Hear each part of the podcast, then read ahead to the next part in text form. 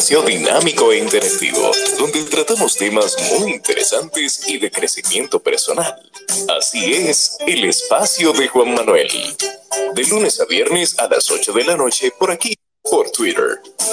No te lo pierdas, síguenos en todas nuestras redes sociales como arroba carboneljuan. Te esperamos.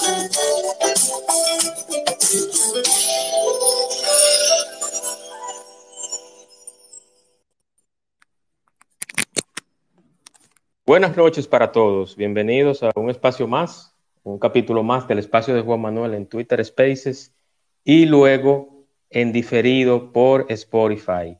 Hoy con un tema muy interesante y un invitado también muy interesante.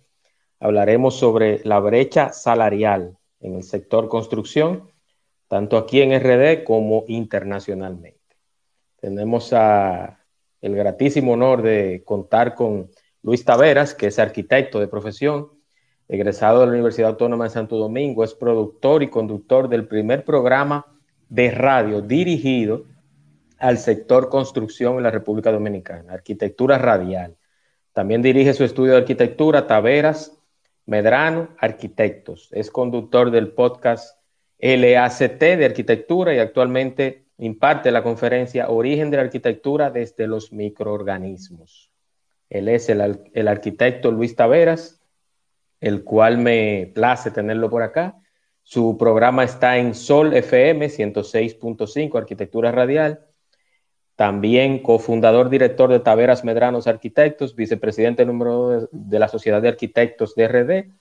Y también tiene su podcast en tanto Spotify como YouTube. Luis, bienvenido hermano, este espacio suyo. Buenas noches, buenas noches, hermano. ¿Cómo te sientes? Gracias por la oportunidad. Todo bien, todo bien, excelente, excelente. Eh, Luis, antes de iniciar, eh, debo de dar mención de lo que hacen posible este espacio y son los patrocinadores, que no son muchos, no son muchos, pero cuentan. y este espacio llega gracias, señores, a FMF Designs Advance, encabezado por la ingeniera estructural Frinet Muñoz Espinal. En FMF trabajamos todo lo que tiene que ver con diseño estructural, evaluación y estudios de suelo, evaluación y estudios sismo resistente. También todos los proyectos que tienen que ver con sismo resistencia y reforzamiento estructural en FMF Designs Advance. Muy importante en este tiempo, en estos días que se ha hablado tanto de sismos, de terremotos, de temblores.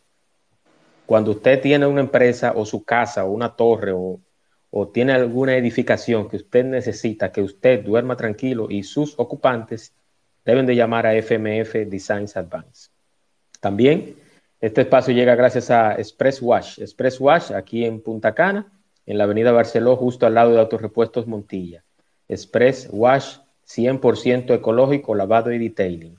También gracias a Sid Cargo Construction Group SRL en todo el territorio nacional arquitectura, diseño, inversión, desarrollo inmobiliario, electricidad, plomería y también equipos pesados en Seed Cargo Construction Group SRL en el 829-926-7258.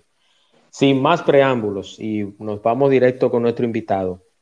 Brecha salarial en el sector construcción. Este espacio empezó, Luis, y fue mi idea y por eso te escribí, porque vi, vi, una tabla que tuiteaste hace, hace un tiempo, hace uno, unas dos semanas aproximadamente. Dos semanas más o menos. Correcto. Entonces, eso causó revuelo porque mucha gente se lo encontró o muy poco o mucho. Entonces, yo quiero que hablemos y dándote la bienvenida y el agradecimiento por estar acá, de cómo va ese tema, cómo va la brecha salarial y si hay realmente existe una brecha salarial. Bienvenido. Tú sabes que y gracias de nuevo por la oportunidad. Sabes que nos corrigieron sobre el nombre del tema de esta noche, de la brecha, porque la brecha salarial se refiere al tema del sueldo, el salario de la mujer y el salario del hombre, esa competitividad que siempre ha habido. Entonces, el tema sería la escala salarial en el sector construcción. Pero bien. Correcto. Vamos a corregirlo, vamos a corregirlo eh, gramaticalmente también para que. Sí, sí, pero, pero vamos a tratarlo como quiera la brecha, porque hay una brecha real de todos modos. Correctamente. En ese tema. Mira, a propósito de esa tabla, luego de, de ver la reacción de todos los profesionales, estudiantes y todo el que está relacionado al sector, como tú bien decías, hubo personas que se quejaron y hubo otros que se asombraron por el tema de, de mucho dinero o muy poco. Pero tenemos un problema y es que no sabemos distinguir cuál es el valor real de cada profesional en algunos casos. Creemos que al automáticamente salimos de la universidad ya no merecemos 100 mil pesos de sueldo solo por tener el título de arquitecto o de ingeniero o de agrimensor, que lo voy a encasillar solamente en esos tres renglones. Por eso pasa en todas las áreas profesionales. Creemos que porque ya nos graduamos, ya tenemos el derecho de ostentar un sueldo de lujo, y eso no es así. Para uno poder tener o poder llegar a adquirir un sueldo de, de lujo, primero debemos considerar el puesto que tú vas a desempeñar. Eso por un lado. La experiencia que tú tengas, el tamaño de tu oficina, la ubicación donde tú estás o donde piensas elaborar. No es lo mismo que tú trabajes aquí en Santo Domingo en una oficina de arquitectura que a que trabajes en una en Pedernales o en Bauruco o en Montecristi allá arriba. El sueldo claro que no va a ser el mismo porque el, el eh, ¿cómo se diría eso? La canasta básica, vamos a ponerlo así, es mucho menor. Los pagos de renta y todos los servicios son mucho menores que lo que se pagan aquí. Y eso sin mencionar la relación entre la ganancia y el costo de vida que va relacionado con lo que yo dije ahora mismo. Los impuestos, los seguros, los temas legales que tú tienes que pagar y un sinnúmero de cosas. Entonces, desde ahí, si uno se enfoca primero en ver esos puntos, ya uno comienza a determinar si en realidad esa tabla va acorde o no con mi capacitación o con mi capacidad. Y ahí fue que entró la disyuntiva con la gente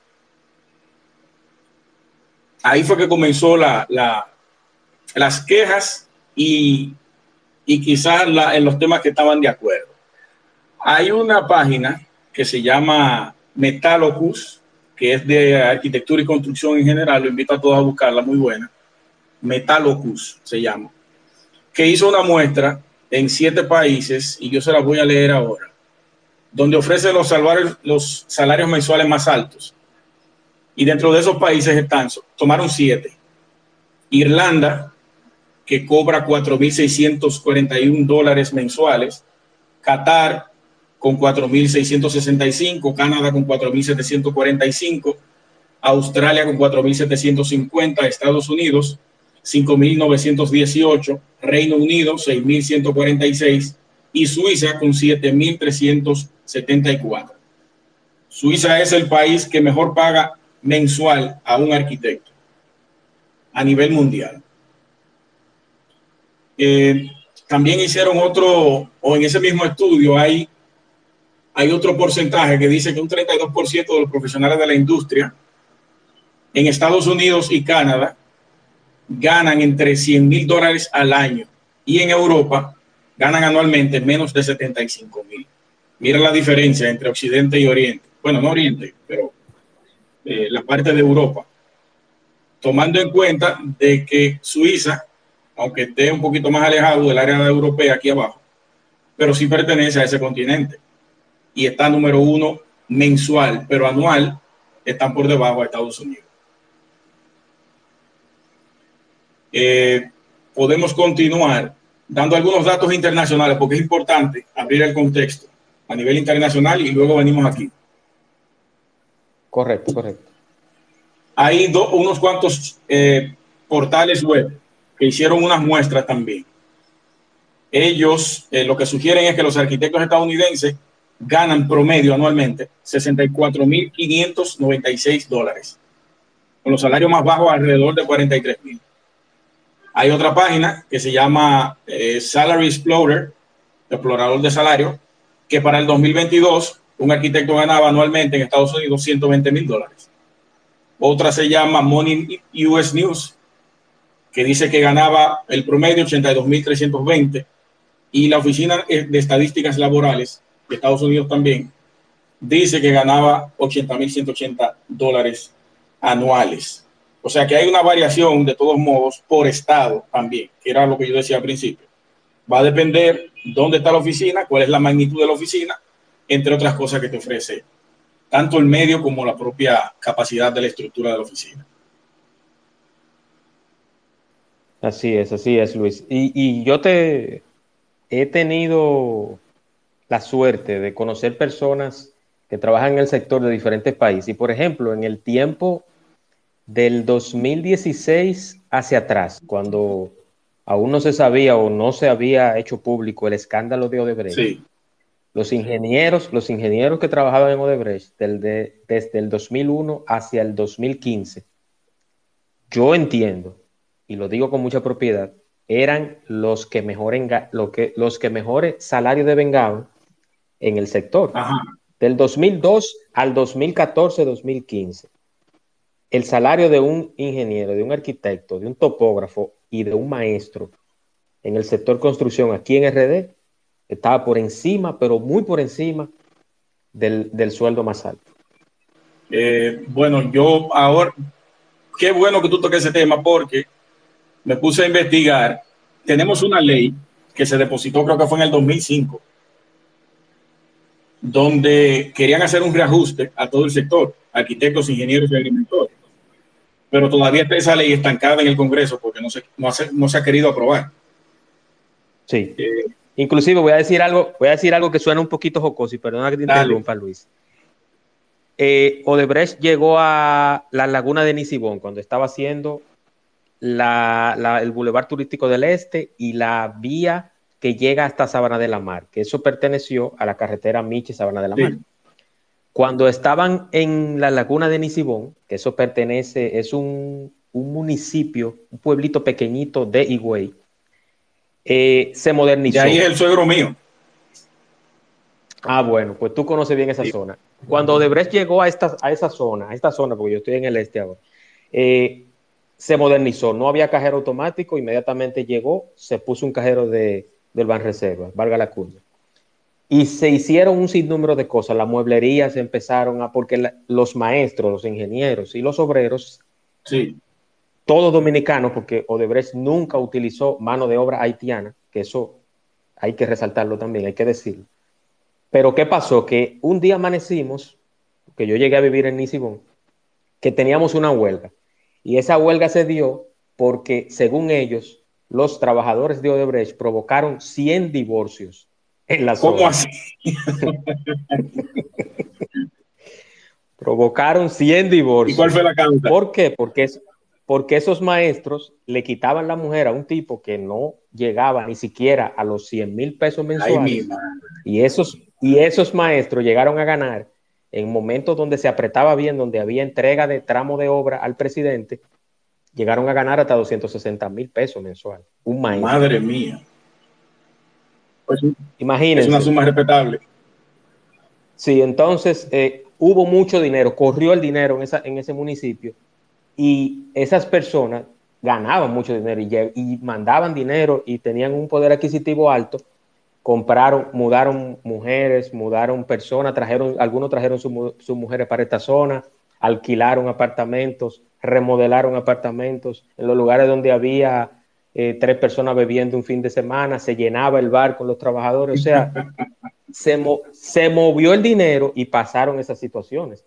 Creo, creo que en algún periódico, si se buscan los archivos, van a, van a ver, van a leer sobre esa huelga que se hizo.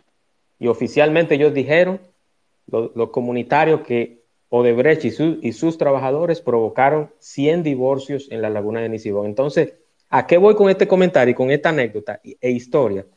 en que creo que no hay ese registro, pero creo, si, sin temor a equivocarme, porque yo trabajé en Odebrecht desde el 2009 al 16, yo como empleado, creo que la constructora que mejor pagaba a sus trabajadores calificados y a los ingenieros, arquitectos, los gerentes de contrato y los encargados de proyectos, me atrevo a decir que es la constructora hasta la fecha que mejor pagaba los salarios de esos trabajadores. Yo no, no lo cuestionaría eso, ¿no? Por, por su nivel de incidencia y la capacidad económica que tenía. O sea que sí, sí, te, la compro. Sí, sí, y eso, eso, eso, eso fue así, eso fue así. Te lo digo porque lo viví y lo, y lo sé. Y, y nada, o sea, eh, la brecha o la escala salarial en el sector existe. Y, yo sé que tú tienes más datos que yo, ya quiero dejarte que nos informe de todo eso. Pero era solamente para, para enriquecer un poquito más. Pero fue, sí, fue bueno el dato, yo no lo tenía ese, ¿no? Sería bueno verlo también, porque las, el poder adquisitivo influye en todo, ¿eh? O sea que... Claro, claro. Mira, sí, así es. ese tema de la escala salarial tiene dos, dos sectores, que es el privado y el público. El sector público paga mejor históricamente que el privado, aunque a excepción de algunas empresas y por la capacidad que tú tengas, pero tú vas a tener más carga de trabajo y más responsabilidades, tú vas a tener un mejor salario. Pero de por sí las instituciones públicas, no importa el nivel que tú tengas, te van a pagar mejor en comparación con una empresa privada. Y eso lo vamos a ir viendo en un rato. México, que es uno de los países que más se acerca a nosotros, aunque el peso de México vale tres veces el de nosotros, tiene un sueldo mensual de unos 15 mil pesos mexicanos, que eso sería aquí, si lo multiplicamos por tres, eh, está a 3.01, cuando yo hice el cálculo, nos da 45 mil 150 pesos mensuales. Y si vemos la tabla que vamos a ver en breve sobre los salarios que tenemos aquí en República Dominicana, eso es de los arquitectos, los 15 mil pesos en México. Si vemos la tabla de los arquitectos en República Dominicana, nos vamos a dar cuenta de que un arquitecto aquí te gana entre 40 y 60 mil pesos. Ahora bien, hay una, una, una casilla que dice observaciones. Todo dependerá de las funciones a realizar. A mayor cantidad de funciones, este sueldo puede ser subido. Eso es lo que dice ahí. Pero nos vamos arriba de la tabla, al inicio, y vemos que el ingeniero sin experiencia te gana entre 25 y 35 mil pesos.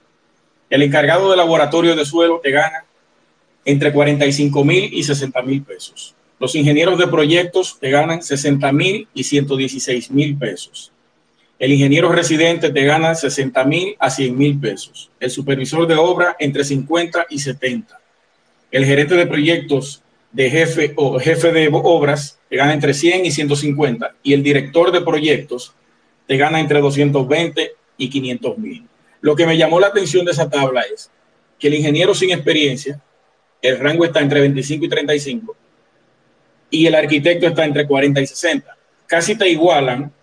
El arquitecto, hay que ver qué arquitecto es ese, si también es sin experiencia. Eso lo pudiéramos ver, pero ese sueldo de cada arquitecto es casi de lujo en una empresa privada. Te lo, te lo, comparan con el ingeniero sin experiencia. Entonces ahí yo dije, coño, pero esto está raro. Esto habría que investigarlo más. Y que incluso los ataques que recibió la página que subió esa, esa tabla, lo tumbó lo quitó por, por el nivel de ataque que recibió, que la gente no estaba de acuerdo. Sí, eh, déjame ver qué otro dato tengo aquí. Ah, bueno, dentro de las carreras en República Dominicana, el INSE junto a la MESID hicieron una medición de todas las carreras y los sueldos, pero resulta que solamente está ingeniería industrial que no entra en la categoría de la, de la, del tema de la construcción, a menos que sea la parte administrativa. Ah, bueno, ingeniería civil es la única carrera que aparece del sector construcción dentro de ese ranking de las 10 carreras o la, las 10 carreras mejor pagadas en República Dominicana. Está contabilidad, está medicina, está administración, está turismo, está informática y, y perdón, ingeniería industrial, ingeniería civil, psicología, mercadotecnia y derecho. No está la arquitectura, no están las otras ingenierías, no está la agrimensura, nada del sector. Y somos, año por año, entre el 1 y el número 2 del sector que más aporta al Producto Interno Bruto. Pero tenemos una clase, eh, digamos, eh, no, voy a, no quiero decir un término despectivo, pero subyugada a un empresariado del sector construcción que lo que quiere es explotar. Yo dije que lo que deberían hacer es un acuerdo con los, profesionales Si el proyecto pasa de 100 millones, 200 millones, como hay muchísimo en el este, bueno, pues te damos un porcentaje a ti por el trabajo del diseño. No por no darte un bono anual ni un bono. No, no, no, no. Ese proyecto vale tanto, bueno, pues sácame un, un 1, un 0 punto, qué sé yo qué. Y eso garantiza más la mejoría de la calidad de vida de ese profesional a que tú lo emplees por 20, 30, 40, 50 mil pesos. Un ingeniero me escribió privado luego de todas esas publicaciones que yo hice y me dijo, mira, yo no voy a dar el nombre de la empresa ni la cantidad que me pagaron. Por ello me despidieron a mí para contratar a dos estudiantes.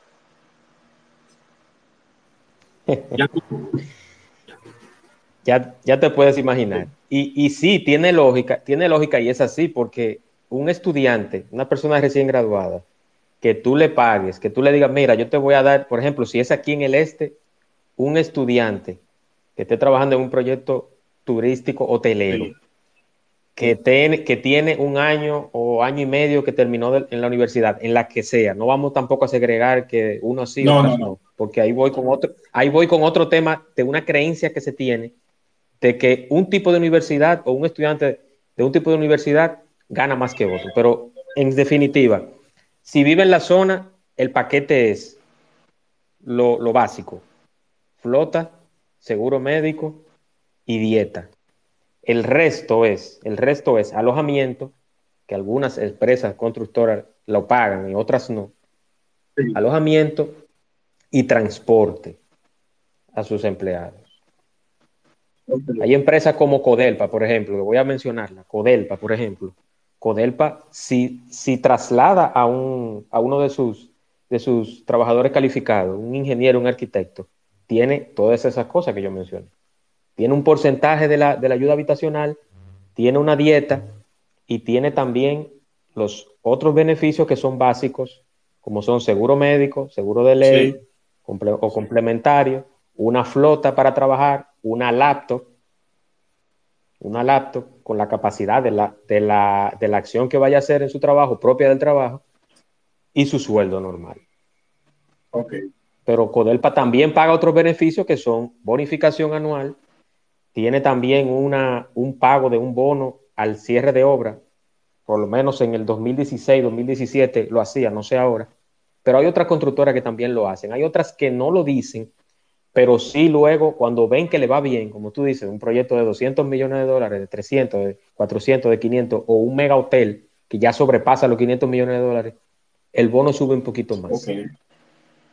Ok, aquí ellos me enviaron, pues cuando uno inicia un tema que se hace, que es como ese, neurálgico, que lo sufre todo el mundo, comienza a cambiarle muchísimas cosas a uno y anuncios de, de reclutamiento. Precisamente hoy me enviaron uno que hay una solicitud que especifica arquitecta, joven recién graduada o estudiante de término, conocimiento en diseño 3D, destreza en AutoCAD, con vehículo propio sueldo de 30 mil pesos en Santo Domingo. Enviar el currículum.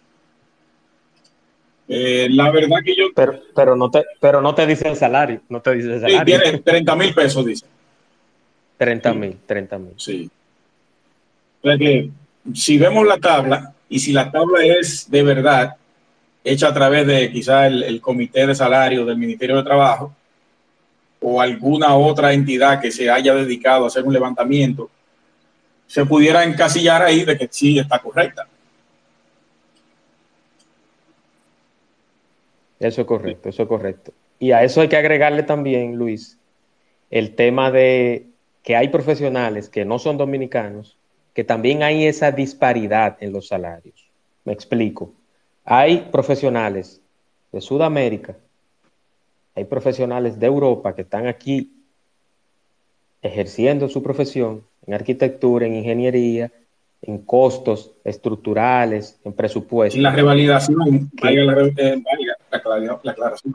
Es, exactamente, sin revalidar, sin someterse ni por la MESI, ni por, ni por el CODIA. Tú preguntas por el CODIA, exacto, tú preguntas por el CODIA. Por ejemplo, yo conozco el caso de un, no tengo nada en contra de ellos, me llevo muy bien con ellos, pero yo conozco el caso de un ingeniero venezolano que está aquí en la zona, y ha trabajado en aproximadamente de cuatro a cinco proyectos.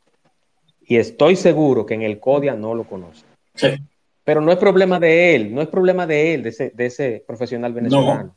No. es problema, no es problema de la constructora, no es problema del inversionista, que es problema de la autoridad que no está haciendo su trabajo. Tengo a Juan eh, que quiere dar una opinión, hacer una pregunta. Luis, si me permite. Sí, sí, adelante. Adelante, Juan. Parece que se fue. Adelante, Juan. Desmuteate, hermano. Bienvenido. Buenas noches, hermano. Eh, no corroborando eso de que vienen comentando sobre los extranjeros que trabajan en el sector construcción. Me ha tocado de diferentes países y, yo me hago la misma pregunta. Eh, la revalidación de los títulos, donde está, que tanto se le exige a uno del extranjero. Y los salarios, o sea, son muy distintos. En relación a uno que es el local, cuando le toca, por ejemplo, qué sé yo, dirigir un proyecto, veo que el trato con el salario es distinto. No entiendo cómo, el, y, y lo peor es que esa injusticia la cometen los mismos empresarios dominicanos muchas veces cuando se encuentra, un, por ejemplo, como ustedes dicen, yo no tengo nada en contra del extranjero, pero como, por ejemplo, como un extranjero te va a ganar 5 mil, tú le vas a pagar 5 mil dólares, por ejemplo, de salario, entonces al dominicano tú le quieres pagar 2 mil dólares, eh, qué sé yo, 2 mil 500. Eso no Que me ha tocado, a mí me ha tocado y yo he dicho, espera, pero esto es injusto. Y, y, el código a esa persona y a uno que tanto se lo exigen. Sí, yo tengo un ingeniero amigo que, ha hecho esa denuncia un sinnúmero de veces a través de esta misma plataforma de Twitter. Ustedes deben conocerlo, es Raymond Martínez, ingeniero sanitario. Sí, sí, lo conozco. él le ha hecho el llamado al CODIA a todo el mundazo y no, hay forma. Y yo, yo tengo, perdóname Luis, antes de, yo tengo mi, mis, mis quejas con el CODIA y lo principal con el CODIA es que el CODIA yo lo veo como, como, un, como un club de leones, como un, un club, eh, como, como, una liga, como una liga de softball. Sí, sí, sonará, sonará burlona, el, burlón y, y, hasta una parodia la comparación, pero es cierto. Mira. Porque lo más mínimo, lo más mínimo que puede hacer el CODIA, que es, y con el perdón de, ese gremio, que alberga unos profesionales, pero lo más mínimo que el CODIA puede hacer, que es enviar una corona de flores cuando se muere, claro, si no es un ingeniero reconocido, pero lo más mínimo cuando se muere un ingeniero, un arquitecto, que no es reconocido, mandarla a su casa, tener el control de cuántos ingenieros y cuántos arquitectos hay a nivel nacional, si eso no lo tienen, es inoperante. Sí, tú sabes que nosotros tuvimos este domingo pasado al presidente del CODIA y su secretario general. Y él dio el dato, él dio el dato de cuántos eh, miembros habían eh, hay como 45 mil 800 y pico, creo que, casi 46 mil. Pero sí, mi problema, el problema que yo tuve con el CODIA por el que me sometieron fue por un comentario parecido a ese. Yo les dije una serie de cosas de que son reales, se la dice todo el mundo, pero a mí me sometieron porque yo lo hice en un medio nacional. Entonces, pero es otro tema, si nos metemos ahí me vuelven y me someten. No, no, pero, pero este, ese comentario, tranquilo, Luis, que ese comentario está suscrito y endosado específicamente por Juan Manuel Carbonell. Yo entiendo que. No, no, tranquilo. Lo van a hacer. Yo no tengo miedo. si lo van a hacer, lo, harán conmigo, lo harán conmigo. No, yo no tengo miedo. Tú eres mi invitado, tú eres mi invitado y mi amigo, o sea que yo asumo la. Que, que entre sin levantar la mano. ¿Usted lo sometieron a la justicia por un comentario que usted hizo en un medio? Eh, me sometieron en el colegio al cual, al cual pertenezco, al CODI al Tribunal Disciplinario. Ah, exacto, exactamente.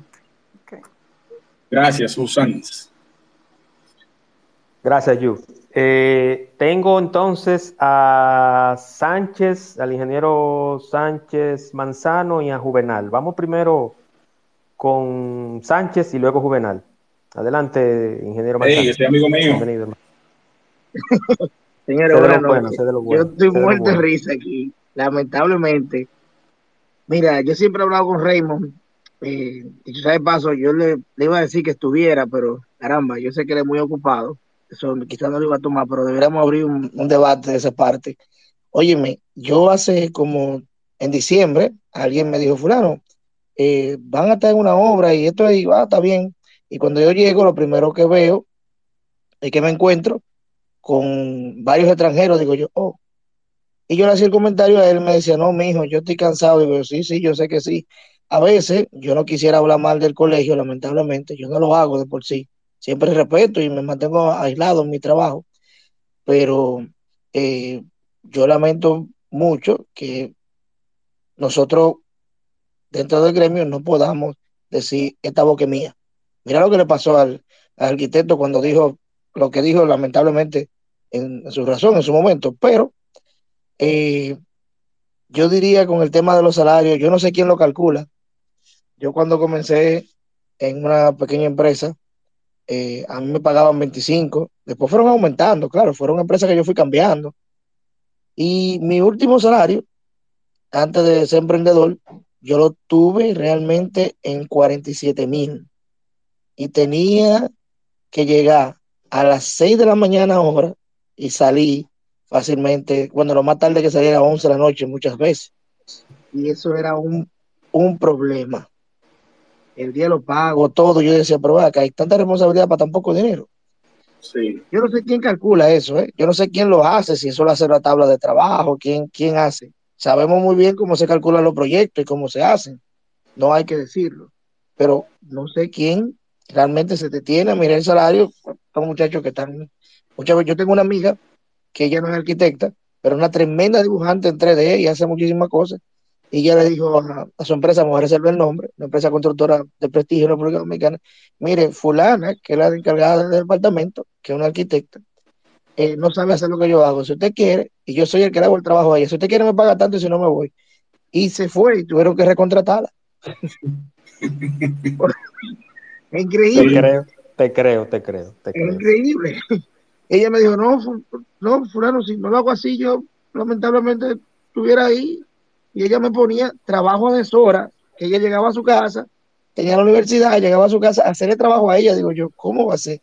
Y la, la recontrataron yo dije, ah, pero perfecto. Pero realmente no sé quién calcula, quién hace eso. Yo a veces miro la, miro la vacante y yo digo, pero ¿cómo va a ser si eso lo gana un técnico aquí? ¿Cómo es? Y, los años que se duró fajado en esto, ¿cómo, cómo se, esto ¿qué es lo que está pasando? Pero espero algún día darme cuenta quién es que hace los cálculos salariales.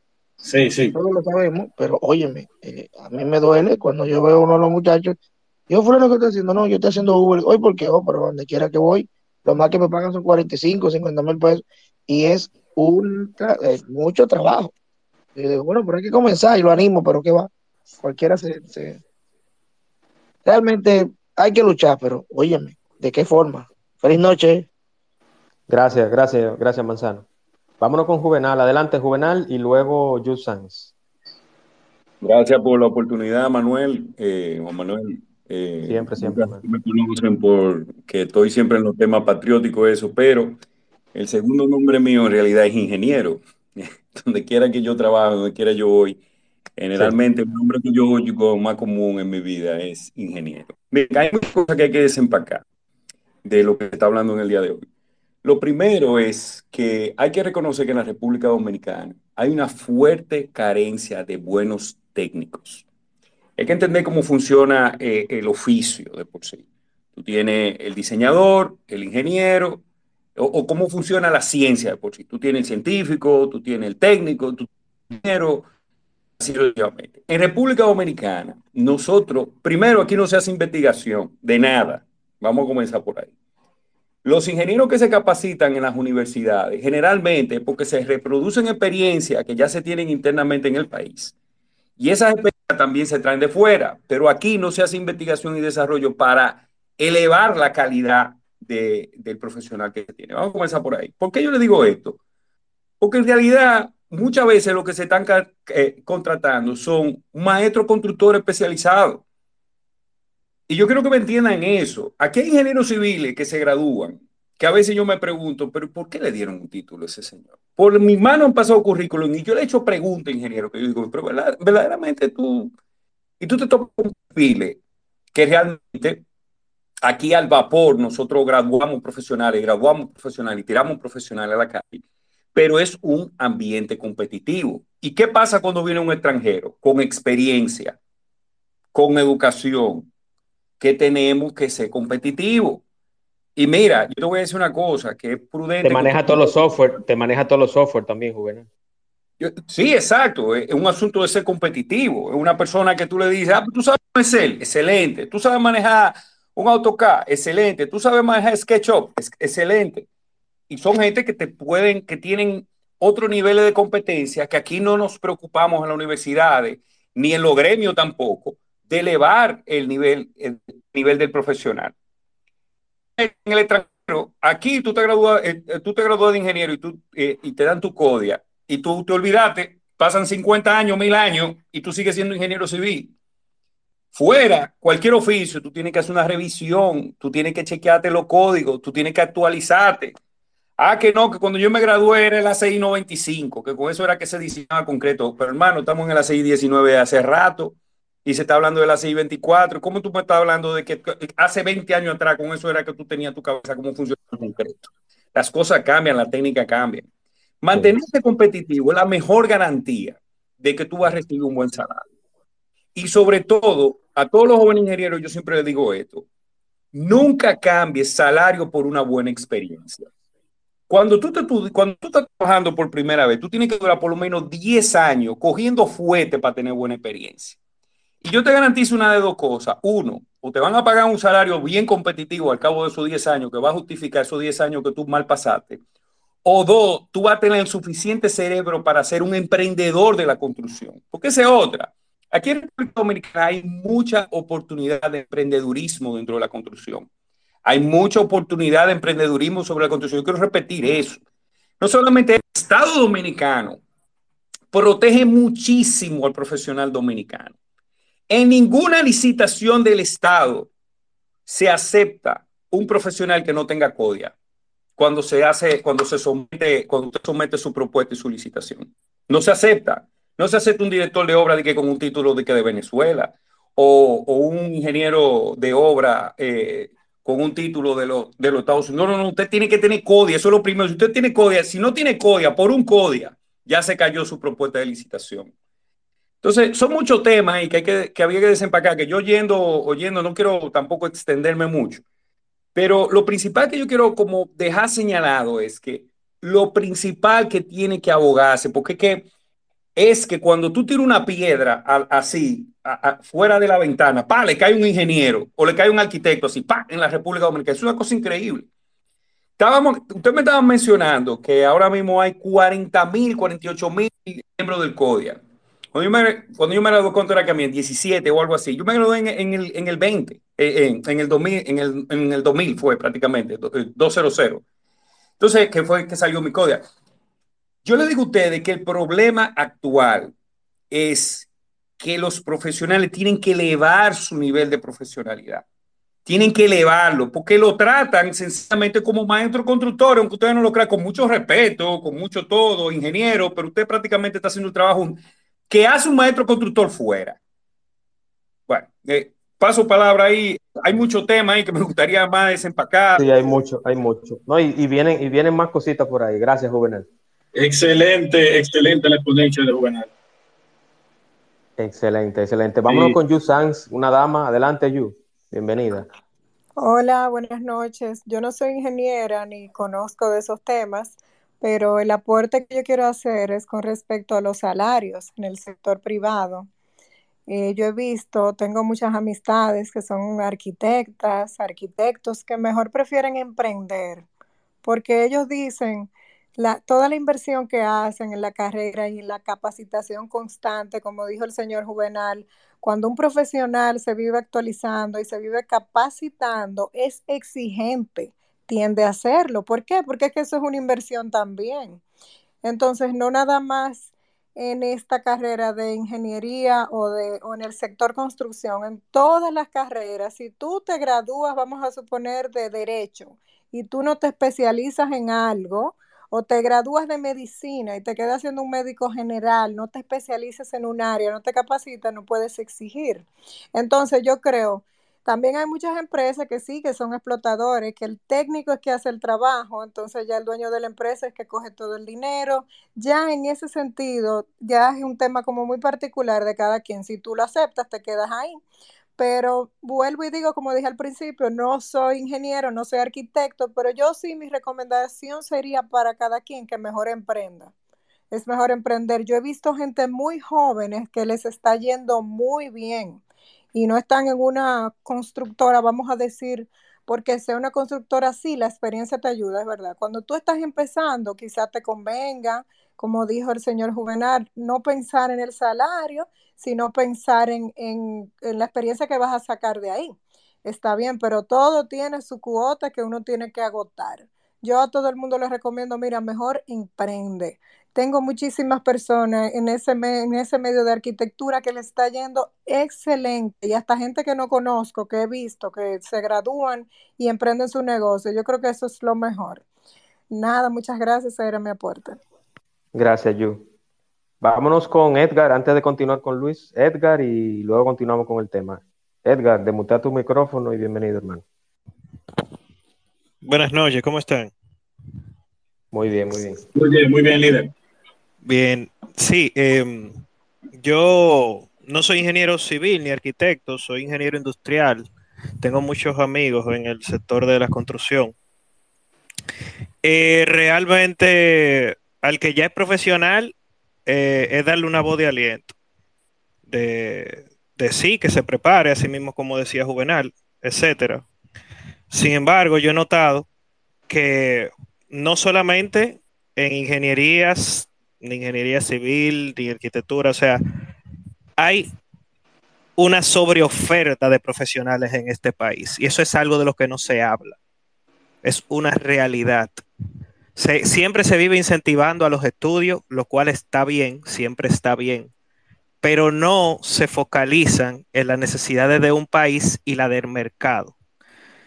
Eh, yo mismo podría decir que lo que estudié fue guiado más por sentimiento que por una necesidad del mercado o una que a mí me apasiona en realidad.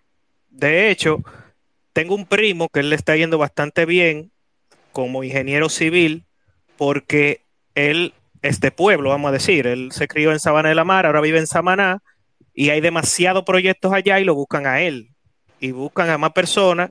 Entonces, ahí, ahí se necesita eh, más estudiantes de ingeniería en los pueblos, en, eh, en Samaná, en Miches, que hay muchos proyectos, etcétera, etcétera, etcétera.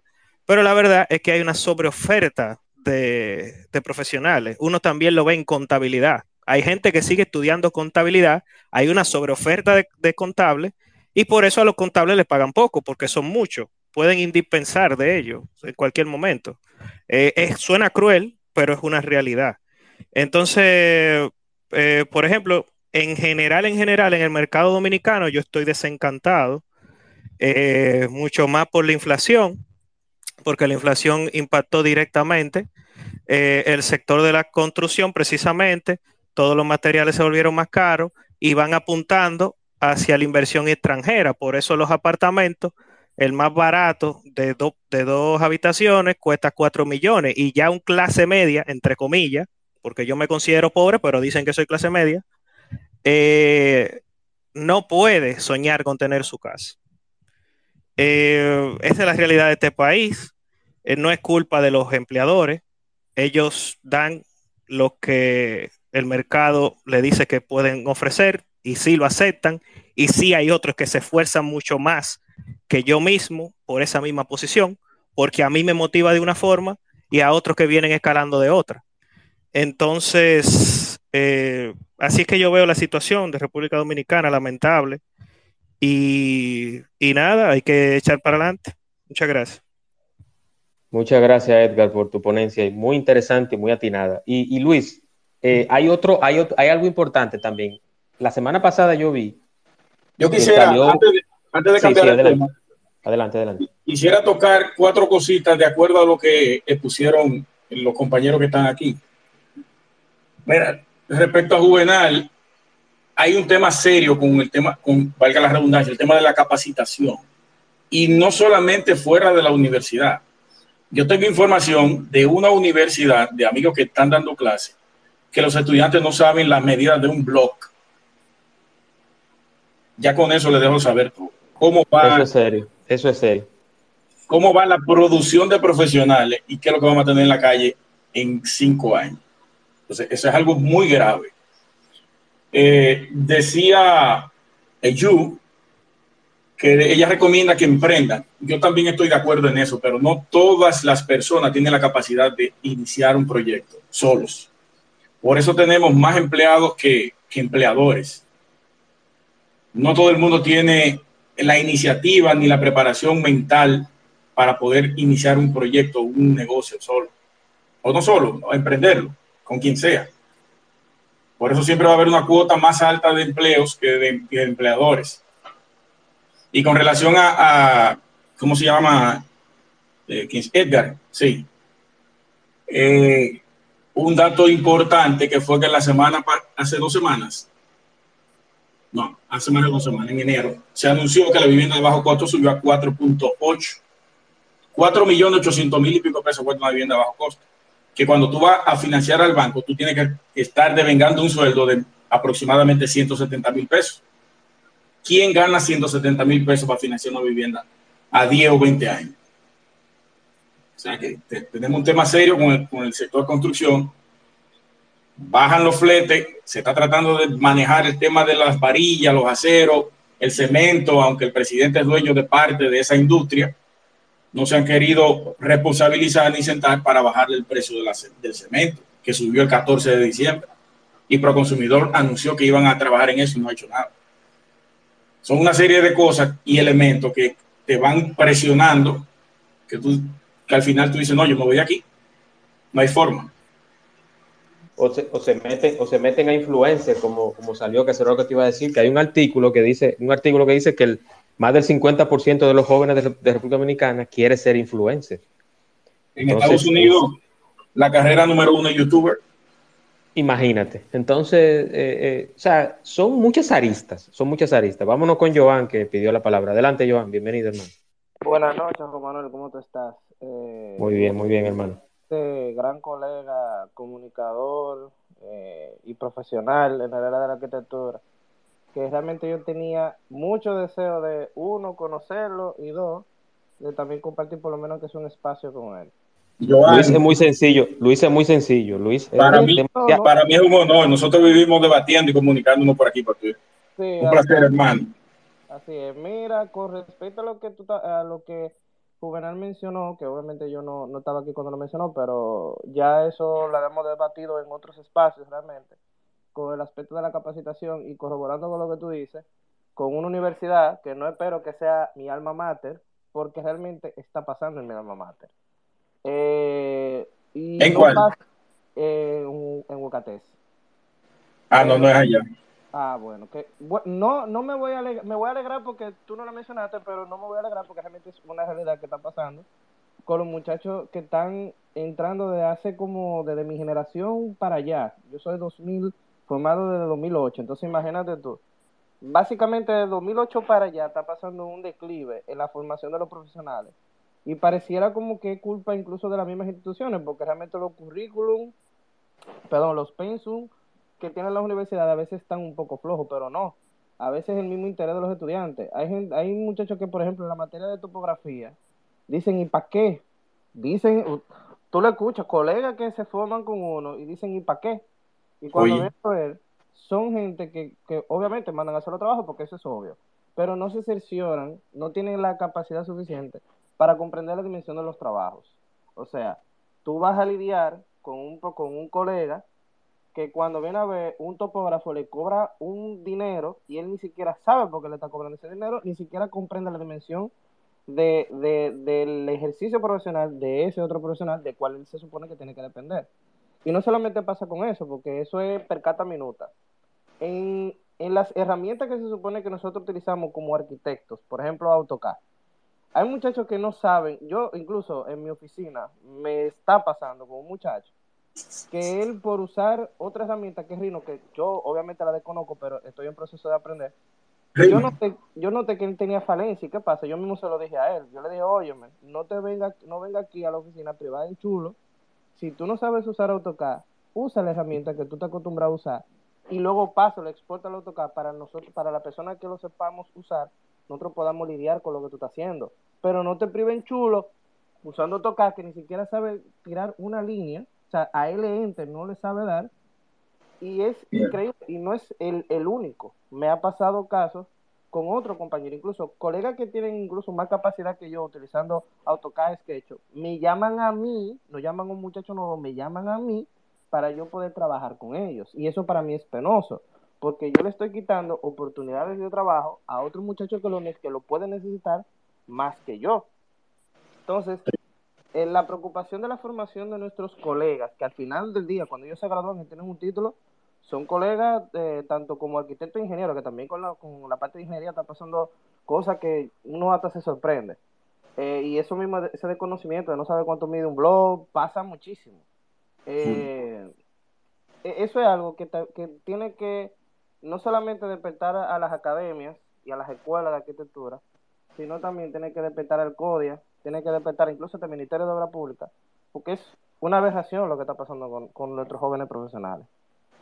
Eh, Juan Manuel, permíteme un minuto ahí.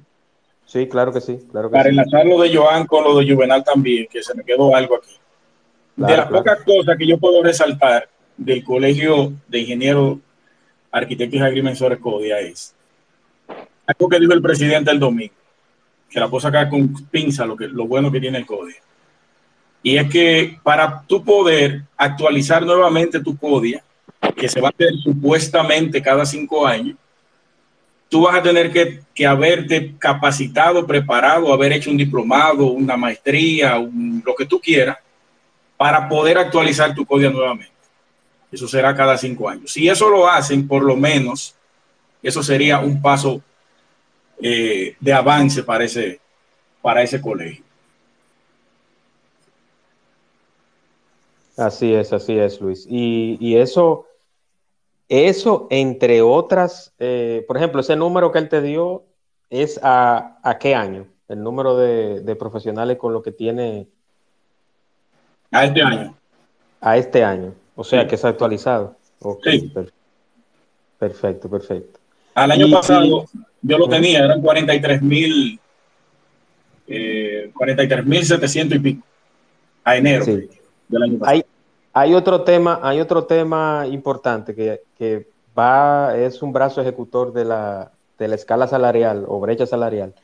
Y es el tema de las, de las zonas geográficas del país donde por ejemplo, en esta zona, en el este, en La Romana, en Punta Cana, en Bávaro, los salarios de esos profesionales son muy diferentes a los de Santo Domingo. Por razones lógicas, por razones lógicas. Pero hay un tema que yo ah, principalmente lo he visto y es que estos proyectos grandes, llámese un hotel, llámese una carretera o, un proyecto a gran escala o a, o a futuro, como Capcana, y así por el estilo, no están tomando en cuenta. Por ejemplo, hay varias constructoras que pueden entrar en un hotel a trabajar al mismo tiempo.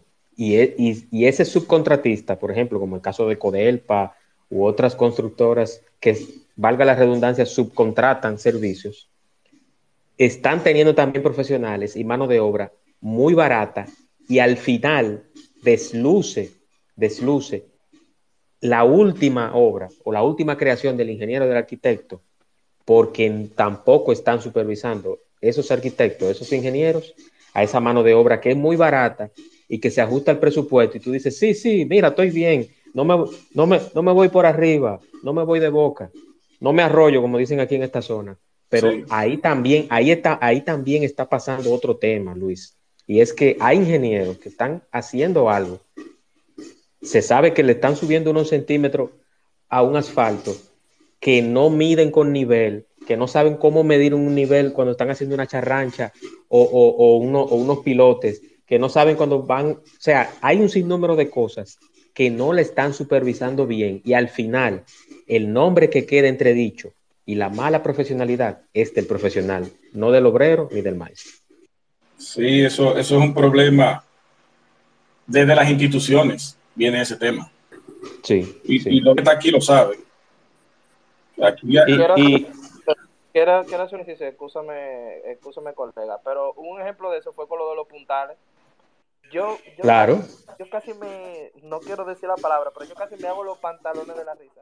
Cuando yo veo mucho, que es cierto, no es, no es, no es, no debería de ser normal usar puntales de madera, pero cuando vieron muchos profesionales que estaban diciendo, ¿cómo va a ser que yo, que yo me quede? Ah, pero esta gente nunca ha ido a una construcción, aparentemente. O sea, no es, no es la norma, no debería, pero risas me sobraron, muchísimas yo leyendo eso. Incluso se lo comenté a par de colegas de lo de aquí, me dijeron, pero eso generalmente lo que se... Vuelvo y repito, no es lo normal, no debería. Pero en, vista de que uno a veces brega con maestro constructor y todo lo demás, a mí me pareció muy curioso. Entonces, es también el hecho de que hay muchos hay muchos profesionales que no conocen todas las intríngulis y, por eso es que a veces pasan eh, situaciones de que no, no saben manejar ciertas situaciones eh, que obviamente nunca han experimentado. También está ese punto. Y, ese caso que bueno, y mira, Joan es de La Vega, Luis, bueno, parece que Luis salió, no lo veo por acá, pero quiero, quiero hacer este comentario. Joan es de La Vega y en La Vega recientemente hubo un edificio que cayó, murieron personas. Y hay algo importante y es que ahora se ha hecho muy famosita y muy popular la palabra sismo resistente. Pero hay arquitectos, hay ingenieros, hay maestros que dominan y saben cuándo un edificio se está haciendo sismo resistente. Saben la norma de obras públicas, la 001, la, conocen, la han leído. Entonces, ese, ese es otro tema que, que aunque estamos hablando de salario, de escala y de brecha salarial, pero yo quiero también tomarlo en cuenta, porque un ingeniero no es solamente levantar una pared y decirle a un moreno o a un maestro, mira, tú tienes que construirme eso, es también tú conocer las normas y tu alcance, tanto en, las, en, la, en el protocolo de construcción como también lo que es seguridad.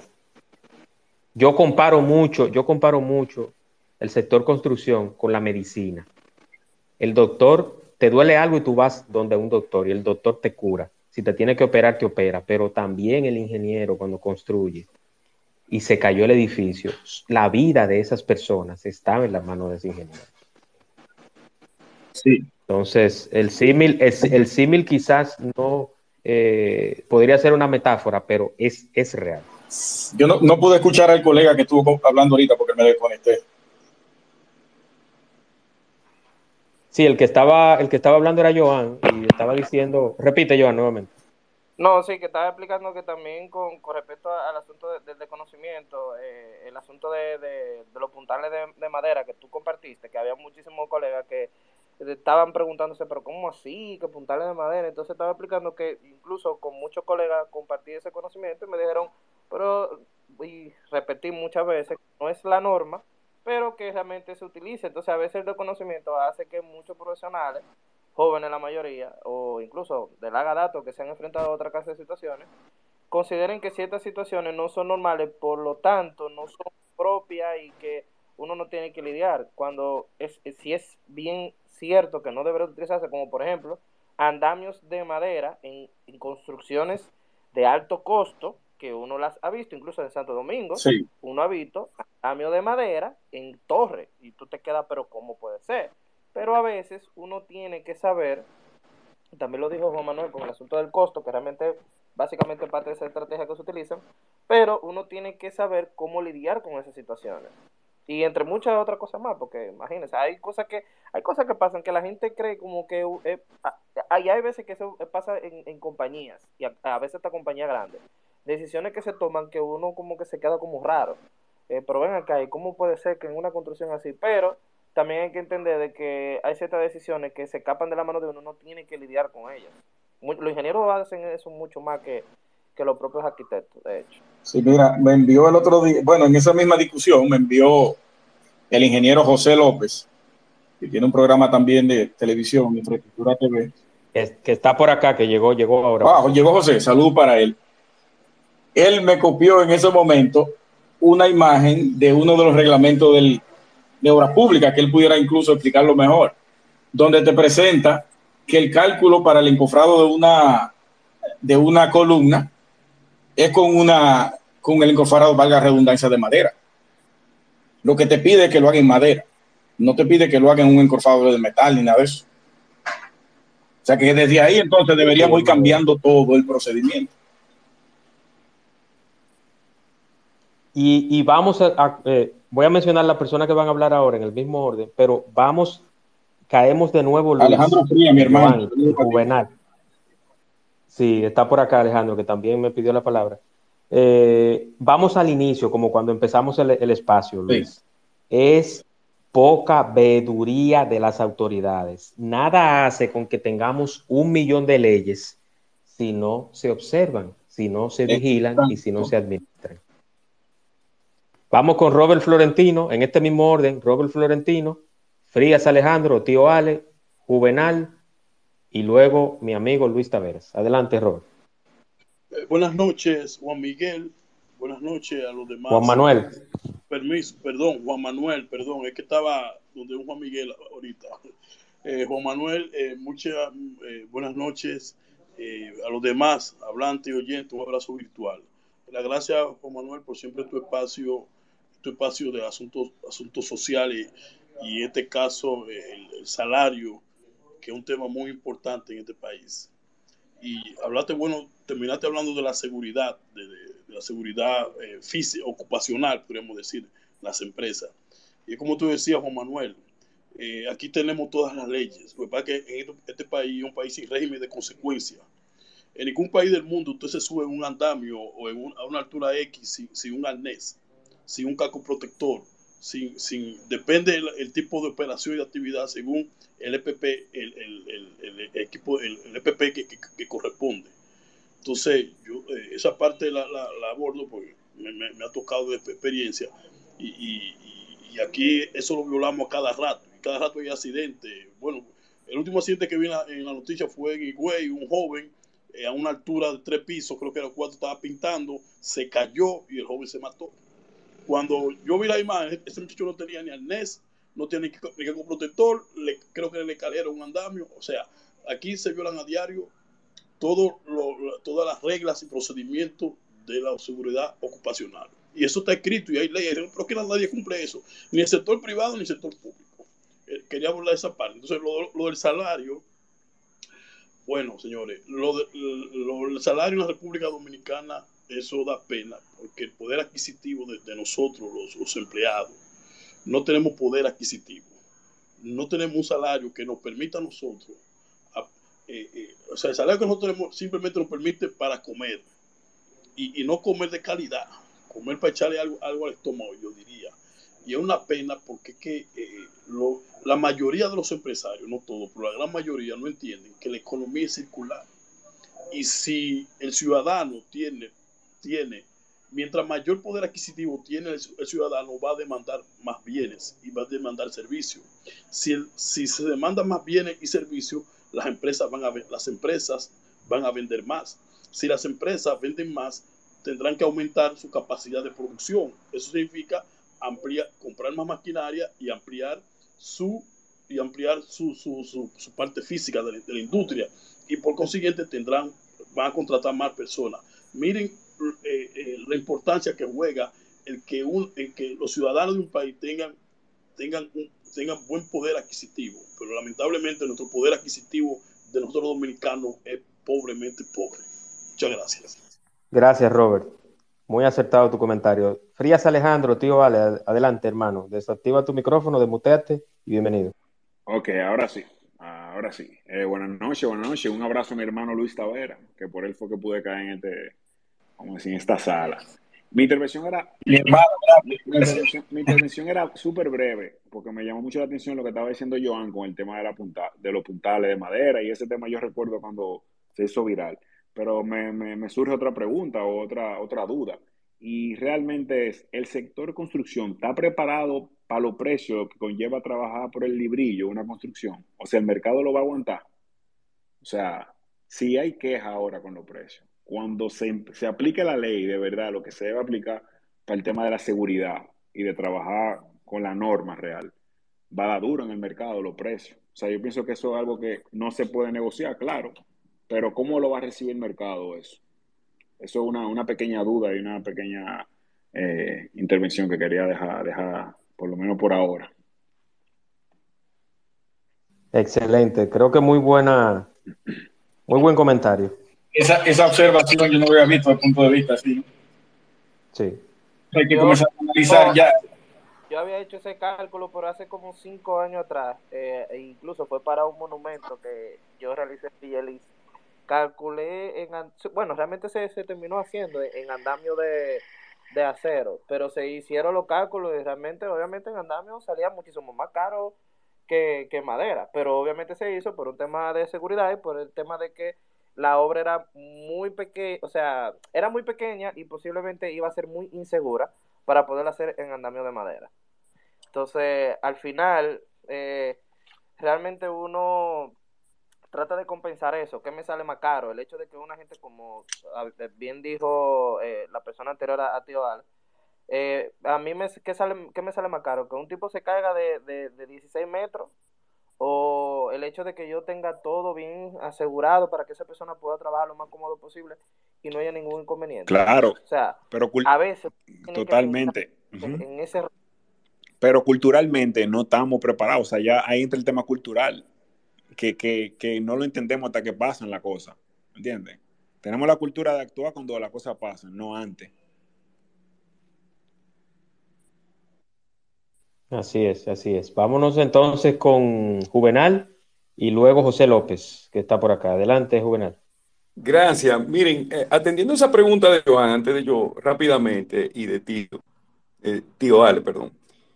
Miren, señores, la verdad es que yo aplaudo lo mucho que nosotros hemos avanzado en República Dominicana en seguridad industrial en las obras de construcción en los últimos 20 años. Que tú veas un trabajador de la construcción que se pone su caco y que está acostumbrado a andar con su caco, ya es un gran avance. Porque la gente no que tiene lo usa, Que lo usan hasta como caco protector en los motores. Sí, que, que, tú te quedas pensando, oye, pero qué bueno que ya por lo menos han tomado conciencia lo que es el uso del casco. Vamos a comenzar con eso y ya se está tomando conciencia con el uso del calzado, eh, de un calzado realmente que te protege el pie, que no te penetre un clavo, que, que, que si se cae un cable eléctrico, tú no electrocutes. Por lo menos se ha avanzado mucho en la conciencia de, lo que es el EPP de protección de, de, un trabajador de la construcción. En ese sentido, yo sí te digo, eh, tío Ale, que, que se ha avanzado. Yo no te estoy diciendo que el mercado lo pague, yo creo que no es tanto el mercado que lo pague, por lo menos en lo que es el, el equipo de protección personal, es, es, es, el empleado de por sí, es, el de por sí que está tomando conciencia de que, mira, esta es mi vida y, y, por más que me paguen, si yo pierdo un brazo o pierdo una pierna o me quedo inválido, soy yo. Entonces se está tomando conciencia con eso. Pero mira, eh, para pa entrar al tema, Joan, que yo creo que es que, aquí hay tantas cosas que desempacar, que esto pasé como 10 programas de esto, déjame decirte. Pero mira, yo te voy a decir tres cosas que ayudarían a cualquier profesional de la construcción a que le aumenten su salario en poco tiempo. Yo diría que un año o dos.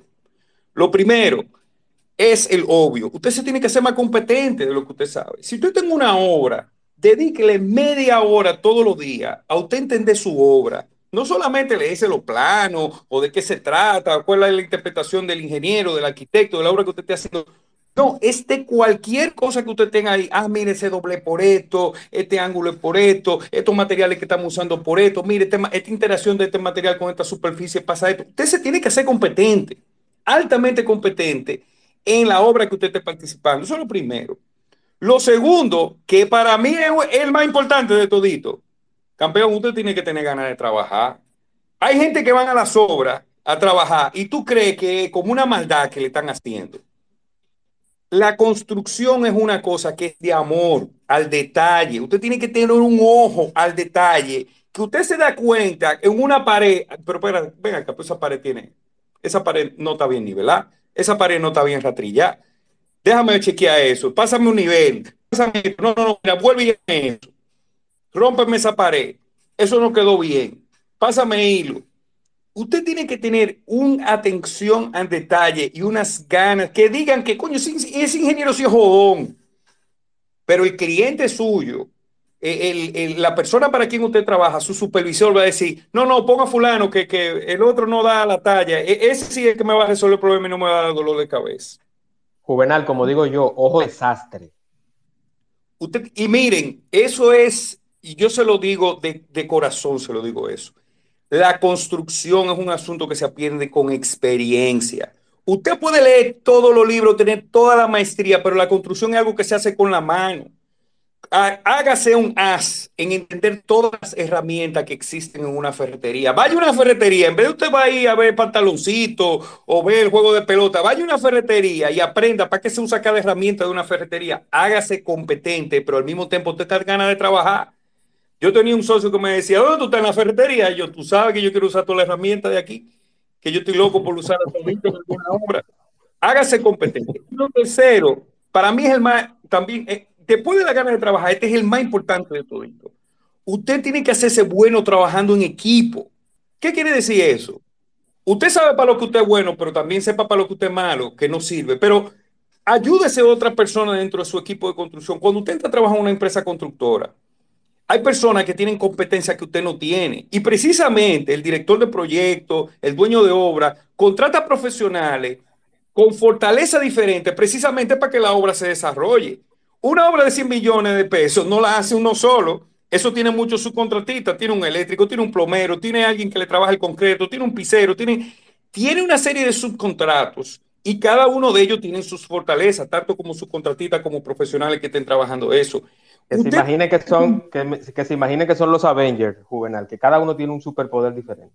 Y, y, sobre todo, miren, es una cosa que yo siempre he dicho, usted ve una obra de construcción y usted dice, yo fui el ingeniero de esa obra, pero perfectamente puede pasar un albañil que trabajó en esa obra y decir, yo trabajé en esa obra, yo hice esa obra, porque es un trabajo de equipo, la construcción no se hace solo. Y ese crédito de, de uno terminar una obra, un edificio, cualquier cosa que usted esté haciendo, se necesita ser un buen equipo de trabajo. Hay ingenieros que me dicen a mí, no, yo no voy a pagar sino con una pistola. Y yo, yo nunca he ido a una obra a pagar con una pistola porque cada gente que trabaja conmigo sabe lo que se va a ganar. Usted está siendo un ingeniero incompetente. Usted tiene que desarrollar una malicia de entender cuando hay un maestro constructor lioso. Eh, usted tiene que saber hacer, eh, hacerse amigo de, de, quien, de la cocinera. Usted tiene que ver, hacerse amigo del que presta. Eh, hay una serie de maldades que eso no lo enseñan en la universidad, que usted se tiene que aprender de una obra, pero eso solamente usted lo logra trabajando en equipo, porque le llegan las cosas al oído. Coño, ingeniero, usted sabe que, que fulano coge unos cuartos prestados siempre, y cuando tú vienes a ver, juega, que, no, espérate, pues, espérate, fulano no lo podemos tener. Usted tiene que hacerse competente el trabajo en equipo. Mira, Juan, son muchos temas. De verdad no, no, y agregando eso, Juvenal, inclusive hay trabajadores y hay maestros que tienen vicios y uno lo sabe. Claro, claro. Mira, ese, ese alcohólico, el otro es mujeriego, gasta todo lo cuartos de mujeres, el otro usa sustancias que no la voy a mencionar porque eh, ayer me, me, escribieron, por cierto, ayer mencionamos la palabra con D y me dijeron, Juan Manuel, no mencionen en los espacios ni en YouTube ese tipo de sustancias porque te pueden banear los espacios. Entonces, hay maestros que utilizan ciertas sustancias que se inhalan entonces ahí está el problema también. No es, solamente, no es solamente del que presta, el que bebe, el que broma con mujeres, el que fuma, el que bebe alcohol, el que... O sea, hay un sinnúmero de cosas que cuando el tipo cobra millón y medio y lo tiene que pagar a sus trabajadores, no le da el dinero porque ya debe la mitad o más de la mitad. Mire, e, eso es toda una dinámica de la obra, de, de, ser ingeniero de obra. Es una dinámica lindísima que yo le, le recomiendo a todo ingeniero civil o profesional de la construcción que por lo menos pase uno o dos años siendo ingeniero de obra para que vea lo bonito que es esa dinámica, para que entiendan la dinámica de la obra y lo que realmente cuesta. Y última, yo le quiero decir a ustedes, el boca a boca es muy importante en un país con, con conexiones tan pequeñas como esta. Yo me siento a hablar, ahora que estoy oyendo a Juan hablar, yo dije, mira, si Juan supiera que yo trabajé con Álvaro Peña, pero eso lo hablamos, eso lo hablamos, pero eso lo hablamos tú y yo, eso lo hablamos tú y yo. Ah, sí, sí yo creo que le habíamos hablado eso, ¿verdad? Y comienzo, comenzamos a hablar y tal vez Tito conoce a Carlos Graciano, que está allá en Punta Cana, que se graduó conmigo en el colegio y que es ingeniero civil igual que yo. Y comenzamos a hablar de muchísima gente. Este país es muy chiquito. Hágase bueno lo que usted hace, usted va a ver que no le va a faltar trabajo. Y no solamente eso, usted se va a encontrar que le van a decir, pero cógese su contrato tú, no sea bobo, métete tú. La gente te ayuda. Pero si usted hace lo que yo le estoy diciendo, sea competente, tenga ganas de trabajar, trabaje en equipo y hágase su networking de boca a boca, yo le garantizo que usted le van a subir, usted va a ganar más el doble de lo que usted está ganando ahora mismo. Te lo garantizo yo. Ahora, la construcción es un negocio que deja mucho dinero, pero usted tiene que aprenderse a, administrarse con el dinero, porque usted no trabaja con su dinero, usted está trabajando con el dinero de otro. Es lo que le queda al final que usted se mete en el bolsillo. Entonces, tiene que aprenderse a manejarse con el dinero financieramente responsable. Porque el banquero es el que anda con un saco, el ingeniero es el que anda con una bota. Pero el, banquero está buscando el ingeniero porque el ingeniero es, el que genera flujo de caja. Es el que coge una, eh, coge una cosa que vale 30 millones de pesos y te la vende a 45. Entonces tienen que tener pendiente que el manejo financiero, la educación financiera de un ingeniero civil es vital, es vital, de cualquier profesional de la construcción es vital. Bueno, Juan, Juan, lo voy a dejar. Un abrazo. Tranquilo, tranquilo, Juvenal. Eh, gracias, Juvenal, por la intervención. Eh, José López me pidió la palabra, ya se desmutió. Te estoy enviando el micrófono, José, porque me parece interesante que expliques o que hables también sobre este tema tan interesante que hemos hablado esta noche. José, no sé si me está escuchando.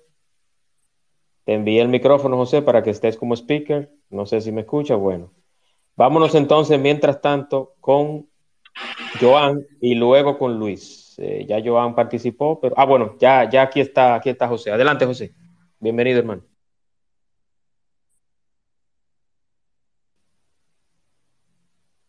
¿Me escucha, José? Hola. ¿Se escucha? Ahora sí. Ahora sí. perfecto. Buenas noches para todos, Juan Manuel, Luis. Un, placer para todos los presentes. Lamento haberme integrado tarde. Eh, y, y, en lo poco que he escuchado tengo demasiadas cosas que decir. Lo voy a resumir rápidamente para tratar de, de no abundar mucho. Lo primero es que punto número uno, los que me siguen saben que yo tengo una cruzada personal con que la gente no quiere trabajar. Eso a veces yo lo un poco a, los extremos eh, de, parodiar las situaciones, pero la verdad es que tenemos un serio problema, no solamente en la construcción, sino yo creo que en sentido general. Eh, hay un desánimo, hay una falta de esfuerzo, eh, hay una, un deseo de querer conseguir la cosa rápido sin, sin pasar el proceso. La gente que me conoce en personal saben que yo insisto mucho en eso. A veces la gente ve la situación que tiene hoy eh, uno y, y no se para analizar que uno tiene años tirado en la calle, haciendo esfuerzo, trabajando sin horario, 12, 14 horas diarias, 7 días a la semana, entonces, solamente se ve como que la parte de los resultados. Para llegar a esos resultados hay que hacer un esfuerzo previo. Y yo creo que no solamente en la construcción, sino que en todos los ámbitos hoy en día, la gente quiere saltarse esa parte. Eso, punto número uno. Punto número dos, hablaron de la seguridad. Yo siempre le digo a la gente una frase que es bastante cruel, pero eh, resume la realidad de nuestro país. Aquí los muertos salen baratos. Eh, mientras aquí no haya una aplicación de normas y se exija eh, una serie de condiciones, so pena de, caer en situaciones bastante difíciles desde el punto de vista judicial para las empresas, pues no vamos a tener avance en ese tema. Y eso que se ha tomado mucha conciencia, o sea, yo creo que en los últimos tiempos se ha tomado conciencia, sobre todo porque hay mucha inversión de capital extranjero que al venir a nuestro país nos impone una serie de condiciones que los contratistas tienen que obligatoriamente adaptarse, aunque no les guste, pero tienen que adaptarse. Aquí hasta hace unos años, ver un encargado en una obra de seguridad ocupacional o de, o de cuidado o manejo medioambiental, eso era una utopía y ya por lo menos hoy en día se ven algunos proyectos. Entonces, por lo menos por esa parte. Punto número tres, yo insisto mucho con el tema de la formación. Nosotros tenemos un serio problema en nuestro país. Formación en el sector de la construcción, primero con el personal. Nosotros lamentablemente la gran mayoría del personal que manejamos en la construcción es un personal que ha aprendido empíricamente, aprendieron viendo o haciendo, con un familiar, con lo que sea, pero no tienen los conceptos. hay gente que tú le preguntas, tienen 20 años haciendo un encofrado y tú le preguntas porque hacen la cosa de una forma determinada y no te saben decir, simple y llanamente porque ellos no entienden la razón. Ellos aprendieron a hacerlo así y lo van a seguir haciendo así toda la vida. Entonces, obviamente, eso afecta mucho la calidad de las obras. Y desde el punto de vista profesional, lamentablemente, en las mismas universidades, yo de forma personal, valga la redundancia, creo que se ha bajado un poco la calidad. O sea, que yo tenga, yo tengo más de 10 años dando clases, que yo tenga ingenieros graduados, yo dándole clases de formación continua, de curso de capacitación, y que no me sepan decir las dimensiones de un blog, o que no me sepan decir eh, cosas tan básicas como la conversión de metro a pie, literal, o sea, eso yo lo viví en carne propia. Gente que me pregunta, para hacer una simple conversión de unidades. Gente que tienen un título de ingeniero como nosotros y están en la calle trabajando. Entonces yo creo que eso también nos juega muy en contra. Nos juega muy en contra inclusive en el tema de la escala salarial, que es el tema original del, del, del de, de, este conversatorio. O sea, se habla de escala salarial, sí, pero el tema está en que el mismo sector de la construcción es un sector muy informal, es un sector que no se ha industrializado, que no ha evolucionado, gente que quiere seguir construyendo igual que se construía en el 90. Entonces, eso al final de las ingenierías, yo, yo le digo a la gente, de las ingenierías, la ingeniería civil es la que menos ha evolucionado aquí. Increíblemente, es uno de los principales sectores de la economía y es de lo que menos ha evolucionado. Aquí hay gente que tú le hablas de administración de la construcción y se sorprende, o sea, por eso que nosotros tenemos aquí una gran parte del sector que está conformado por empresas que son promotores, promotores, constructores. Son gente que desarrollan proyectos habitacionales.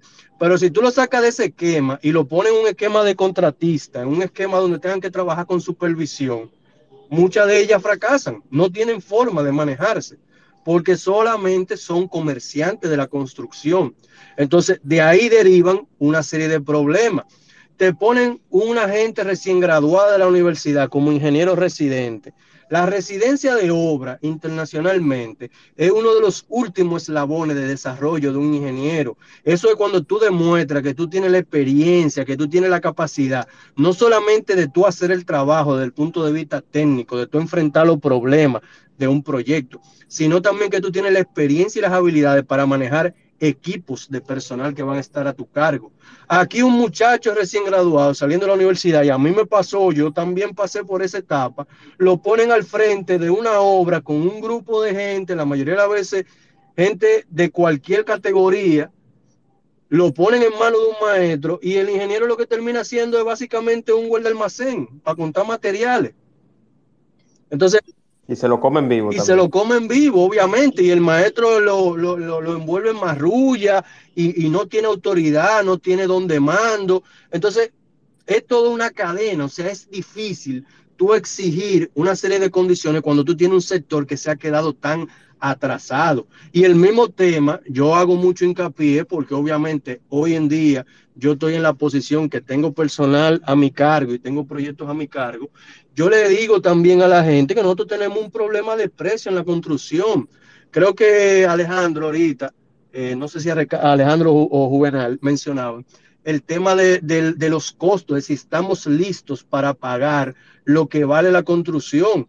O sea, nosotros aquí el costo del metro cuadrado se equipara en muchas ocasiones con proyectos norteamericanos el costo del pie cuadrado. Estamos hablando de 10 veces diferencia en unidad de medida. Tú vas a un proyecto norteamericano y lo menos que tienen son 4 o 5 ingenieros en planta para cualquier cosa. Y aquí se quiere que un proyecto de una torre de 300, 400 millones de pesos lo maneje un joven de 25 años recién graduado que no ha levantado una pared en su vida. Entonces, lamentablemente, nosotros tenemos una serie de problemas que forman un caldo de cultivo y es lo que lamentablemente ha impedido que el sector vaya avanzando. Se han hecho muchas cosas, eso es verdad, pero todavía tenemos muchísimo margen de mejora. Lamento la extensión, porque creo que hablé un poco más de la... No, no, no estuvo, no estuvo excelente, José. Todas, todas las ponencias aquí han sido excelentes. Y yo quiero agregar algo a lo que dijo José, y es que también, así como ponen en una torre a un solo ingeniero, así yo he visto en construcciones de mega hoteles. Por ejemplo, aquí en esta zona, yo puedo hablar más aquí, aunque en Santo Domingo también hice mis pininos, pero aquí yo he visto en Punta Cana, en un bloque de 40, 30 o 20 habitaciones, el doble de ingenieros. el doble, o sea, en un bloque de 20 habitaciones, de 30 habitaciones, en un bloque de un hotel, hay hasta 10 y 15 ingenieros que se están chocando uno con otro. Entonces, hace falta también mucha planificación. Hace falta que también no solamente pongan o igualen a un ingeniero residente, un ingeniero de obra de campo, a que, a que se convierta en un muchacho demandado, porque se lo, se lo llevan y se lo comen vivo. Que ni siquiera a la hora de, de, cuadrar el pago se ponen de acuerdo. Terminan, terminan haciendo lo que dice el maestro, no lo que el ingeniero debe de pagar por lo justo que sí, que hay que cuadrarse, hay que darle 50 o 100 pesos más. Eso se hace, eso no, eso no va a hacer quebrar la obra, pero tampoco te va a causar un problema a ti. Entonces, hay también una sobrepoblación de ingenieros en ciertas obras donde tú ves más ingenieros que obreros. No sé si, si José está de acuerdo conmigo, principalmente en esta zona turística.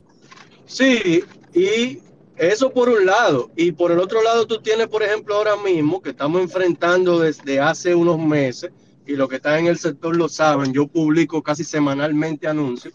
Ahora mismo tenemos una escasez enorme de ingenieros de costo. ¿Pero por qué? Bueno, muy sencillo, porque hasta antes de la pandemia todo el mundo se inventaba los presupuestos, los costos habían estado bastante estables y como la gente dolarizaba, pues más o menos se mantenían las proporciones. Vino la pandemia, desbarató todos los esquemas de referencia, ya el dólar no sirve como marco de referencia, porque de hecho los materiales subieron y el dólar bajó. Entonces ahora andan todas las empresas vuelta loca porque se dieron cuenta de que no tienen estructura de costo, de que no tienen un especialista de costo. Entonces ahora andan buscando por todos lados y pagando lo que nunca se había pagado por los trabajos de costo y de presupuesto.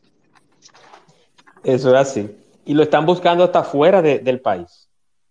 Hasta fuera del país lo están buscando. Vámonos con, Joan tiene la mano levantada hace ratito. Eh, Luis, ¿estás por ahí? Sí, sí, yo creo que tú puedes despedir ya con esa ponencia de José. No, no ya eso de José, eso de José fue magistral. No, me hagas eso, Luis, no me hagas eso, que hablé demasiado. Vamos con Joan, luego de la ponencia de Joan, eh, unas palabras de despedida de Luis, sus redes y cerramos el espacio. Antes de, irnos, después de Joan, quiero decir algo sobre la ley aquí. Sí, claro, claro, que, te iba a preguntar sobre eso. Yo quiero que tú me des eh, la actualización de la ley que está todavía en el Congreso y que esperemos que no siga estancada así como otras. Joan, da tu micrófono y adelante, hermano. Eh, dos cosas eh, breves. Una la mencionó, la estaba mencionando José y creo que la mencionó Juvenal también, y es con, con relación al asunto de, de los materiales que, que utilizamos aquí en este país. Es increíble que este es uno de los pocos países, por no decir el único, porque realmente no lo es, que construimos con tres materiales que ni siquiera son eh, climáticamente eh, viables en un país tropical como este, que es el hormigón, el acero y el vidrio. O sea, es increíble que nosotros como profesionales del área de la construcción no nos hemos estado preocupando por muchísimo tiempo, que obviamente se entiende el por qué nosotros utilizamos esos materiales, pero no nos hemos preocupado por innovar en ese punto y por eso a veces el sector de la construcción se ha quedado estancado. Es un análisis, incluso yo mismo se lo pregunto a muchísimos colegas, eh, ¿por qué nosotros, si nosotros sabemos que el cemento, o bueno, el hormigón, provoca calor en, en, en, ciertas dimensiones y sin una buena ventilación, ¿por qué nosotros seguimos utilizando eso? ¿Por qué nosotros utilizamos un techo plano cuando tú tienes una zona lluviosa por qué nosotros seguimos utilizando ciertas, entre comillas, soluciones eh, de diseño y de construcción cuando sabemos que la condición de nuestro país, las condiciones climáticas, geográficas incluso, de nuestro país, no son aptas para ese tipo de construcciones. Y a veces es un gadejo del cliente el hecho de que tú le digas, no, porque mire, en su zona lo que conviene es que usted construya madera. Y te dicen, madera. ¿Cómo madera? Pero yo lo que quiero es una vaina que yo que entonces tú, tú mismo te limitas. Pero hay veces que si tú sabes cómo proponer, eh, cómo hacer la propuesta atractiva y entendiendo de que, porque eh, el asunto de, de, y para acotarlo con, con lo que ha pasado con Turquía y eso, que ha sido para mí un poquito chocante, por el asunto de que uno entendería que esos países también tienen ciertos estándares diferentes de construcción, pero también hay que entender que fue un terremoto de 7.8, o sea, no fue poquita cosa. Pero aquí también pasó lo mismo con el, con el temblor que pasó aquí, que era de 5 y algo, que en Baní hubieron estructuras que se quebraron, pero ¿qué hubiese pasado si hubiésemos utilizado otro tipo de material? Porque es el, es el cuestionante que nosotros no hemos incentivado ni profesionalmente, ni en la academia, ni en obra pública, ni el gobierno se ha dedicado a pensar en eso. O sea, y no lo digo por el hecho de que, ah, que el gobierno tiene que ser responsable, no. Es que todos aquí como científicos, porque ese es otro punto muy importante, nosotros como arquitectos e ingenieros realizamos una tesis de grado, que es lo más parecido a un paper científico. Y es increíble que nosotros como eh, pseudocientíficos, por así decirlo, nosotros no nos hemos preocupado por cultivar eso a través del tiempo. O sea, después de que nosotros nos graduamos, perdón, a veces nosotros nos olvidamos que hicimos una tesis, que nosotros fuimos científicos. Y, ah, no, yo no tengo que investigar nada, mentira. El, conocimiento hace que nosotros crezcamos más como profesionales. Incluso este tema de la brecha salarial se puede resolver en base a eso mismo, a conocer lo, lo que nosotros podemos realizar. Y el otro tema eh, con respecto a, bueno, el asunto del tema de, la seguridad, que es obvio que sí es cierto, como dijo Juvenal, se ha mejorado bastante, pero también tenemos que reforzarlo cada día más para que no se nos olviden, porque aún así han habido muchas situaciones que se han dado, y claro, es, es cierto que, por ejemplo, ya los electricistas saben que eh, eh, un cable de alta tensión te mata, es cierto, ya antes se veía que esa gente hasta, hasta sin calizo se subían, eh, se trepaban entre los alambres y pelaban eso, ya ahora no. Ahora hay un cierto cuidado, incluso con un accidente que pasó aquí en La Vega hace casi como 10 años, que estaban arreglando una tubería y fallecieron, yo creo que fueron como tres personas, y era una tubería de, de, de cloacal, si no me recuerdo, era una conexión cloacal y, y se quedaron atrapados ahí, fallecieron, no fallecieron porque se inundaron, no, fallecieron porque pasaron mucho tiempo expuestos a la materia fecal y ese aire tóxico los mató. El metano. ya nosotros tenemos conocimiento de eso, ya nosotros podemos eh, eh, solucionar esos problemas, pero también la pregunta de Ale, y que la respondió básicamente José, bueno, y Juvenal también la, la tuvo respondiendo, eh, es el asunto de que, de que es verdad que nosotros estamos preparados para afrontar esos costos de preparación. Es cierto que nosotros tenemos esa cultura, en cierto punto sí, sí tenemos esa cultura, pero creo que nos falta más y más y más y más y prepararnos y seguirnos preparando más. Eso es todo lo que yo tengo que decir. Y buen EP este, realmente yo estoy de acuerdo con Juvenal y con Luis, con todito. Eh, Juan Manuel, tenemos que seguir haciendo más, más space parecido a este. No claro que sí, claro que sí. ingeniería, sino también de arquitectura. Esto está muy chulo esto. Excelente, muchísimas gracias, Joan. Luis, adelante, hermano. Sí, gracias, Joan. Yo quiero saludar a James Reynoso, a Sucre Ferrera, mi hermano, y a la ingeniera Galletica, que así que dice el nombre, eh, Alfonsina, ¿verdad? Sí. Miren, yo no sé si ustedes sabían que en el 2005 se introdujo un proyecto de ley para el reajuste salarial, que ese es el tema inicial del...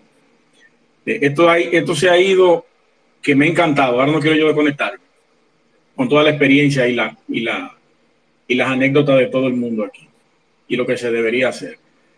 Pero ellos, dentro de esta ley, en el artículo número 2, tienen cuatro categorías para el tema salarial, pero esto es solamente para la parte pública, el sector público.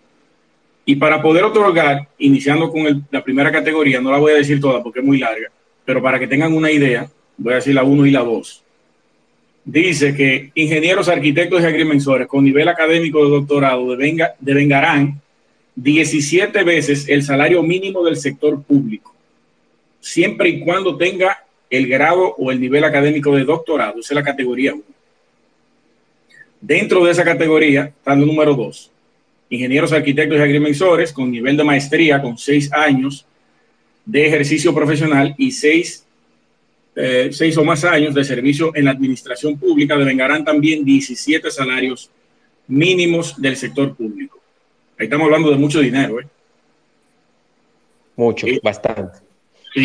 También en ese mismo renglón está un tercer acápite que dice que los ingenieros, arquitectos y agrimensores con 20 años o más de ejercicio profesional y 20 años en el servicio de la administración pública también devengarán 17 salarios eh, mínimos dentro del sector público. Ahí no me gusta mucho porque lo iguala a todos.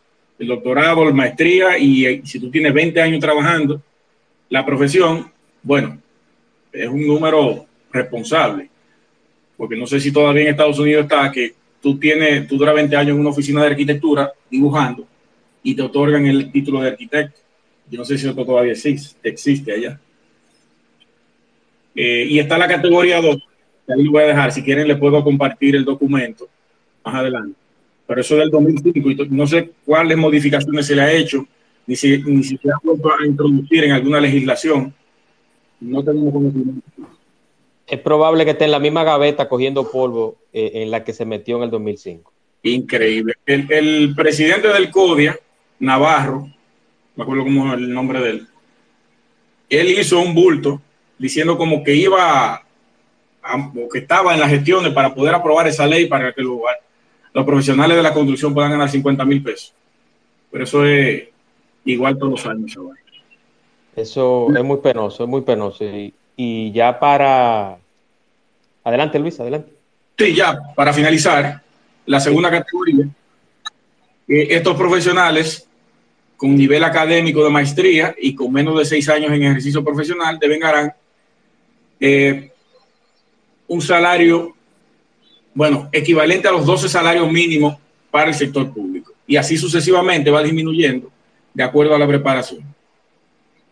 Es mucho dinero pero se pudiera llegar a un consenso con, ese tema de, del tema salarial y tu preparación, que eso es vital.